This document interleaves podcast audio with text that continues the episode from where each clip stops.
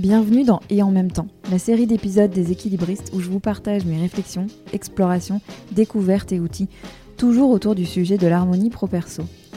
Ici, on explore comment identifier et faire de la place à tous les domaines de vie qui comptent pour vous, tous les rôles et casquettes qui vous tiennent à cœur. Je m'appelle Sandra Fiodo et je vous souhaite la bienvenue. Pour être au courant des sorties des épisodes, pensez à vous abonner sur la plateforme où vous avez l'habitude d'écouter vos podcasts. Et si ces épisodes vous plaisent, vous pouvez les partager avec celles et ceux à qui vous voulez du bien et mettre une note et un commentaire sur Apple Podcast ou Spotify. Pour avoir des nouvelles régulières des équilibristes, la lettre numéro d'équilibriste est là pour ça, avec des ressources et des idées pour aller plus loin dans vos propres explorations. Rendez-vous sur mon site www.leséquilibristes.com. Merci d'être là et place maintenant au sujet du jour. Salut mes équilibristes, je suis très heureuse de vous retrouver pour ce nouvel épisode et en même temps, où on va continuer la réflexion sur la réussite entamée dans l'épisode précédent. Vous le savez peut-être, j'ai une société de conseil et de formation qui s'appelle Conscious Cultures, où j'accompagne des clients très variés sur des problématiques d'intégration pro-perso et de prise en compte de la vie dans sa globalité. J'accompagne dans ce cadre quelques réseaux féminins, dont un réseau de femmes aux fonctionnaires. Et j'ai animé pour elles des ateliers mensuels cette année sur des thématiques comme l'assertivité, le leadership authentique, les saboteurs, l'intelligence émotionnelle dans le management. J'adore ces moments privilégiés avec elles, où elles ont la possibilité de se livrer et de trouver un écho, un miroir et du soutien auprès d'autres femmes. Et je dis elles parce que dans ce cadre-ci, il s'agit de femmes, mais ces ateliers, je les anime aussi pour le compte d'entreprises. Et rien ne me donne plus l'impression de contribuer à l'évolution des entreprises que d'ouvrir ce genre de discussion avec des femmes et des hommes. Parce que ce sont des sujets d'humains, je referme la parenthèse là-dessus pour vous parler dans cet épisode d'un événement qui a eu lieu il y a quelques semaines avec ce fameux réseau, une journée dédiée à la réussite professionnelle au féminin, qui réunissait une quarantaine de femmes aux fonctionnaires de toute la région. Et la journée s'est ouverte par une table ronde que j'animais sur le thème Ouvrir les possibles, elles ont tracé leur voie. L'idée étant de mettre en lumière des femmes au parcours riche et d'identifier ce qui avait façonné ce parcours, leurs choix, les opportunités, les rencontres. J'avais prévu de vous faire un post sur le sujet, un post pour les réseaux, de vous en parler dans la newsletter, mais ça ne me suffisait pas en fait. Il y avait trop de choses à vous dire. Euh, donc je vais vous livrer ici quelques-unes des grandes idées issues de nos échanges qui ont particulièrement résonné pour moi. Et comme d'habitude, ce que je partage ici, c'est surtout un prétexte à échanger entre vous, entre nous, et puis j'ai envie de dire avant tout avec vous-même. Alors c'est parti pour ces cinq grandes idées. La première, euh, première question, c'était sur la question de la réussite professionnelle au féminin. Alors on a eu plein de débats euh, avec le comité de pilotage pour savoir si on gardait ce qualificatif ou pas. Euh, est-ce qu'on parlait de réussite professionnelle ou de réussite professionnelle au féminin? On l'a gardé et on a eu plein de discussions très intéressantes autour de ça avec le groupe qui était réuni ce jour-là. la plupart partageant le fait qu'elles n'étaient pas à l'aise avec ce qualificatif, qu'elles en avaient un peu marre qu'on leur renvoie sans arrêt le fait qu'elles étaient femmes ça leur donnait l'impression d'être victimisées ou d'être euh, une catégorie à part. Alors, quand bien même elles avaient bien souvent été la seule femme ou la première femme, elles en avaient marre qu'on précise femme. Elles étaient bien d'accord pour dire qu'il y avait des spécificités aux carrières des femmes. Spontanément, elles ont évoqué la grossesse, euh, le, fait d'avoir des enfants, ou même si on ne veut pas d'enfants, la présomption ou la peur de grossesse qui pèse sur les femmes, bien sûr, mais aussi les remarques sexistes, quel que soit le niveau de poste, euh, le fait pour certaines d'avoir été prises pour la secrétaire à un moment ou à un autre, etc. Mais ces expériences liées au fait d'être femme ne les empêchaient pas d'avoir envie d'être considérées finalement comme, comme les hommes, enfin de ne de, pas euh, toujours avoir ce qualificatif au féminin ou la première femme. Elles en avaient assez marre que les journalistes en particulier leur demandent alors ça fait quoi d'être une femme à ce poste, ça fait quoi d'être la première femme là? Euh. Voilà, elles avaient envie d'être traitées comme les autres. Donc ça c'était la première question et je vous invite à vous aussi vous poser la question de ça, de euh, réussite professionnelle ou réussite professionnelle au féminin Comment vous la qualifieriez la vôtre? La deuxième grande idée que j'ai trouvée très intéressante dans cette journée, c'était que la journée avait beau s'appeler réussite professionnelle, et je les ai interrogées sur cette réussite professionnelle, spontanément, elles, m'ont toutes, elles ont toutes ouvert le sujet. C'est-à-dire, elles ont abordé le, le, sujet avec une vision très ouverte de la notion de réussite, que je qualifierais de saine. Alors, il y a un peu du jugement là-dedans, c'est vrai, mais il y a cette idée d'une vision panoramique de la notion de réussite. Elles m'ont spontanément toutes parlé de ce qu'il y avait en dehors du domaine professionnel. C'est particulièrement euh, fort pour ce type de poste parce que quand on est haut fonctionnaire, la mobilité géographique fait partie des, données euh, de base d'entrée euh, de leur poste. Donc, donc il n'y a pas de professionnel sans prise en compte du personnel pour elles, parce qu'elles m'ont tout de suite parlé des enfants, des conjoints qui ont suivi les mutations, des ajustements que ça a demandé, des difficultés parfois que ça pose, de la grande disponibilité aussi qui leur est demandée, donc des anniversaires d'enfants ratés, voilà, du fait que c'est pas toujours simple. Elles ont toutes été d'accord aussi sur le fait que si elles n'étaient pas bien dans leur basket à la maison, elles pouvaient pas l'être au travail. C'est une observation dans laquelle je pense que tout le monde peut se reconnaître. Et en lien avec ça, j'avais envie de. Je vous avais partagé cette vidéo de Sista qui, avait, euh, qui s'était amusée à prendre une journaliste femme et à interroger euh, des grands patrons du CAC 40 euh, de la même manière qu'on interroge des femmes. Et notamment avec des questions sur leur vie personnelle. Et, j'ai toujours, j'ai toujours cette conviction que euh, ces questions-là, elles sont importantes.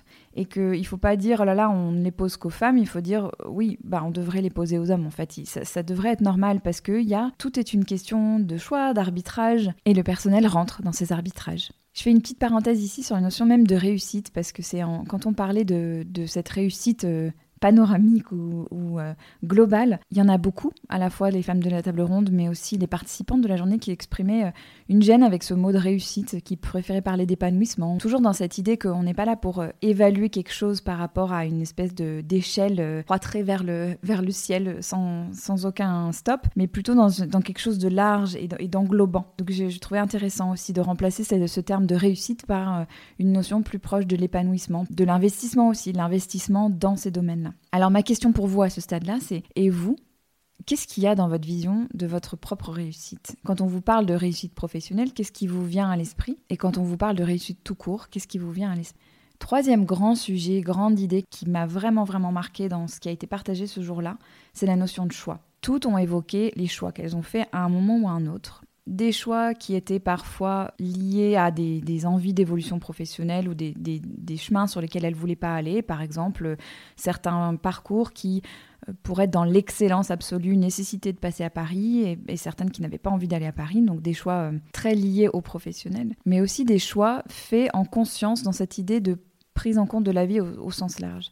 Certaines, parmi les participantes euh, de la journée, partageaient le choix qu'elles avaient fait à un moment donné de ne pas accepter certains postes, parfois très intéressants, parfois passionnants intellectuellement, très prestigieux aussi, qui auraient vraiment permis de donner un tout autre euh, trajet à leur carrière, et qui ont fait ces choix-là pour pas déséquilibrer la famille, pas déséquilibrer le couple, avec énormément de puissance derrière ces choix, avec une interrogation très fine à chaque fois, qui était de l'ordre de qu'est-ce qui motive ce choix?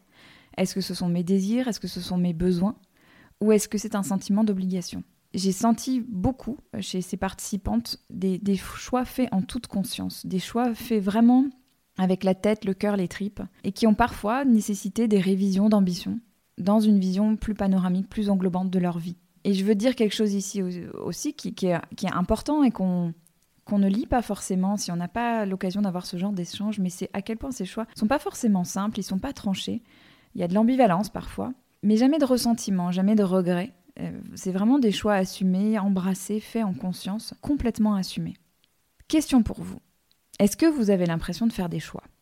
Ou est-ce que vous avez l'impression de subir ou d'agir en fonction de ce qu'on attend de vous ou en fonction de ce que vous croyez qu'on attend de vous? Quatrième grand sujet, grande idée qui m'ont beaucoup interpellé ce jour-là. La notion de sororité est bien au-delà, la notion de solidarité au sens large. Toutes ont mentionné ce qu'elles devaient aux autres. Pas dans une posture basse, mais plutôt dans une posture d'humilité confiante, c'est-à-dire avec cette conscience forte que ce qu'on construit d'important, d'envergure dans sa vie, on ne le fait jamais seul. Et qu'on peut s'appuyer sur le chemin, sur des, gens qui sont là pour aider, pour, euh, pour aiguiller, pour challenger parfois. Euh, mais qu'en tout cas, ce sont des rencontres qui construisent ça. Et j'ai trouvé ça très agréable d'entendre ça parce que on reproche parfois aux femmes de ne pas assumer leur réussite, de toujours dire oui, mais c'est pas moi, c'est les autres. Mais il y a quelque chose de très beau et de très fort dans le fait de dire c'est moi et les autres, ou c'est les autres et moi.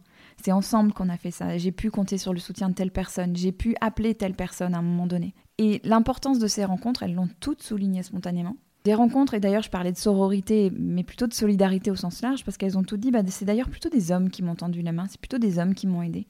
Elle parlait de ces rencontres qui ont nourri leur confiance, qui les ont encouragées, qui leur ont donné accès parfois à des, à des personnes, à des, à des environnements, qui ont ouvert des possibles pour elles, avec toujours aussi cette idée de comment je peux rendre l'appareil.